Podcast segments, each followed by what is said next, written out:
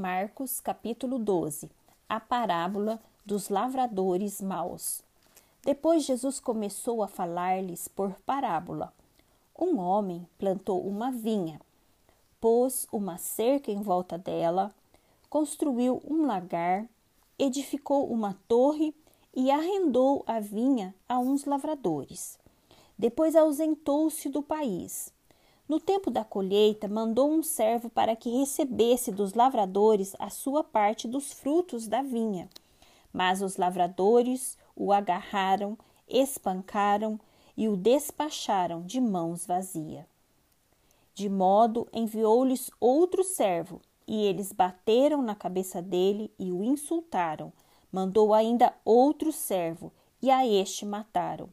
Muitos outros lhes enviou dos quais espancaram uns e mataram outros. Restava-lhe ainda um, o seu filho amado. Por fim, mandou o seu filho, pensando: O meu filho eles respeitarão. Mas os tais lavradores disseram entre si: Este é o herdeiro, venham, vamos matá-lo, e a herança será nossa. E agarrando o filho, mataram-no e o lançaram fora da vinha. Que fará, pois, o dono da vinha? Virá, exterminará aqueles lavradores e entregará a vinha a outros. Vocês ainda não leram este trecho na Escritura. A pedra que os construtores rejeitaram, essa veio a ser a pedra angular. Isso procede do Senhor e é maravilhoso aos nossos olhos. E procuravam prender Jesus, porque entenderam que ele havia contado esta parábola contra eles, mas temiam o povo. Então eles o deixaram e foram embora. A questão do imposto. E enviaram a Jesus alguns dos fariseus e dos herodianos, para que o apanhassem em alguma palavra. Chegando, disseram-lhe: Mestre, sabemos que o Senhor é verdadeiro e não se importa com a opinião dos outros, porque não olha a aparência das pessoas, mas segundo a verdade ensina o caminho de Deus. É lícito pagar imposto a César ou não? Devemos ou não devemos pagar? Mas Jesus, percebendo a hipocrisia deles, respondeu: Por que vocês estão me pondo à prova? Tragam-me um denário para que eu o veja. Eles trouxeram. E Jesus lhes perguntou: De quem é esta figura e esta inscrição? Eles responderam: De César. Então Jesus disse: Deem a César o que é de César e a Deus o que é de Deus. E muitos se admiraram dele. Os saduceus e a ressurreição. Então alguns saduceus que dizem não haver ressurreição aproximaram-se de Jesus e lhe perguntaram: Mestre, Moisés nos deixou escrito que se um homem morrer e deixar mulher sem filhos, o irmão desse homem deve casar com a viúva e gerar descendentes para o falecido. Havia sete irmãos. O primeiro casou e morreu, sem deixar filhos. O segundo casou com a viúva e morreu também, sem deixar descendência. E o terceiro, da mesma forma e assim os sete não deixaram descendência. Por fim, depois de todos, morreu também a mulher. Na ressurreição, quando eles ressuscitarem, de qual deles ela será a esposa? Porque os sete casaram com ela. Jesus respondeu: Será que o erro de vocês não está no fato de não conhecerem as Escrituras nem o poder de Deus? Pois quando ressuscitarem dentre os mortos, nem casarão, nem se darão em casamento, mas serão como os anjos nos céus.